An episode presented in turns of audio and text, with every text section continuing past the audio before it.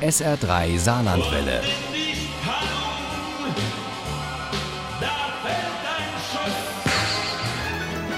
Der Krimi-Tipp. Oh, in dem stellen wir Ihnen heute einen Krimi vor, der geeignet ist, einem das Blut in den Adern gefrieren zu lassen. In so dunkel der Wald schreibt die österreichische Autorin Michaela Kastel über entführte und in einem abgelegenen Haus im Wald gefangen gehaltene Kinder.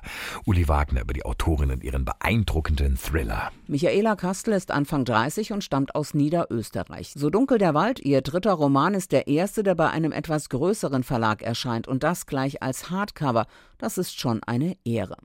Dieses Buch hat uns im Mark erschüttert, heißt es bei Emmons. Mit diesem Roman wollte Michaela Kastel herausfinden, wozu sind Menschen fähig, wenn sie ein ganzes Leben lang oder zumindest sehr, sehr viele Jahre gefangen gehalten wurden und isoliert aufgewachsen sind. Und ja, wozu sind solche Menschen fähig? Was geschieht mit ihnen und äh, wie ticken solche Menschen? Den Ort, die Landschaft, das Setting, wie sie es nennt, hatte sie schon ganz früh im Kopf. Das Sommerhaus der Großeltern mitten im tiefsten Wald in Oberösterreich. Österreich. Und da habe ich früher sehr viele Sommer verbracht und da habe ich gewusst, daraus möchte ich was machen, aus diesem Setting. Und das hat sich perfekt angeboten.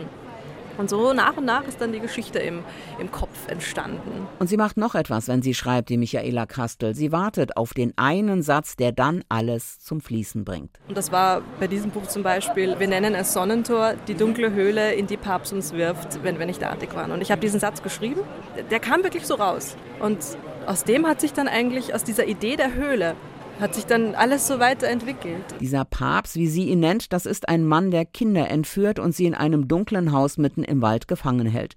Wenn sie nicht artig sind, kommen sie in die Höhle, die Ronja und Jannik, die beiden Ältesten, das Sonnentor nennen. Schon oft haben die beiden Großen dort die Überreste anderer kleinerer Kinder rausholen müssen.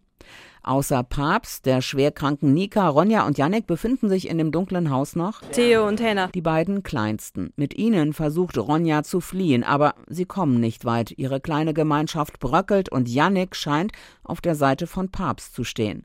Der Ausflug in die Freiheit hat fatale Folgen, aber er motiviert Sarah, die Kommissarin, weiter nach all den Kindern zu suchen, die plötzlich verschwunden sind. Henna vor ein paar Monaten, Theo vor ein paar Jahren, sagen wir jetzt mal, ein, zwei Jahren. Wie schön könnte das Leben sein ohne diesen Papst, der sie entführt und in der Gewalt hat.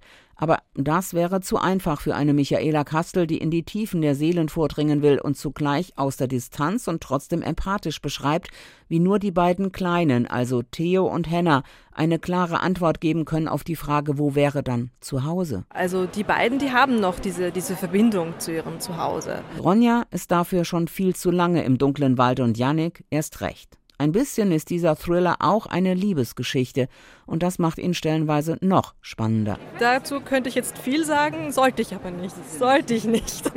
so dunkel der Wald von Michaela Kastel ist erschütternd, steckt voller Grausamkeiten und hat mich doch von der ersten bis zur letzten Seite in den Bann gezogen und begeistert.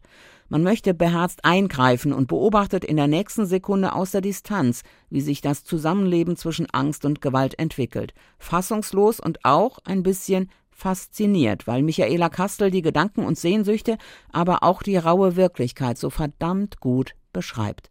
Dieser Thriller geht unter die Haut. Oh, so dunkel der Wald von Michaela Kastel ist bei Emmons erschienen. Die gebundene Ausgabe hat 304 Seiten und kostet 18 Euro. Das E-Book gibt's für 9,49. Wenn Sie gut aufgepasst haben und noch ein bisschen Glück dazu, dann haben Sie die Chance, diesen Krimi zu gewinnen in der nächsten Stunde. Und das gibt's auch noch handsigniert in unserem SR3 Krimi-Quiz. Viel Glück. Ohne Krimi geht die Mimi nie ins Bett. Für Mimi und andere Krimi-Fans. SR3 Saarlandwelle. Hören, was ein Land fühlt.